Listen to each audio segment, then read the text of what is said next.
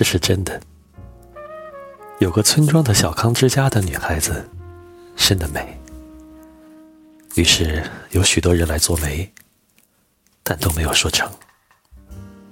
那年，她不过十五六岁吧。是春天的晚上，她立在后门口，手扶着桃树。她记得，她穿的是一件月白的衫子。对门住的年轻人同她见过面，可是从来都没有打过招呼的。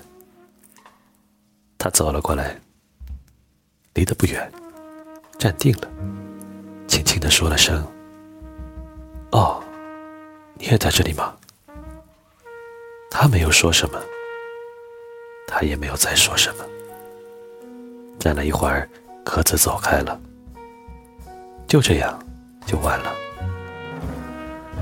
后来，这女人被亲眷拐子卖到他乡外省去做妻，又几次三番的被转卖，经过无数的惊险的风波，老了的时候，他还记得从前的一回事。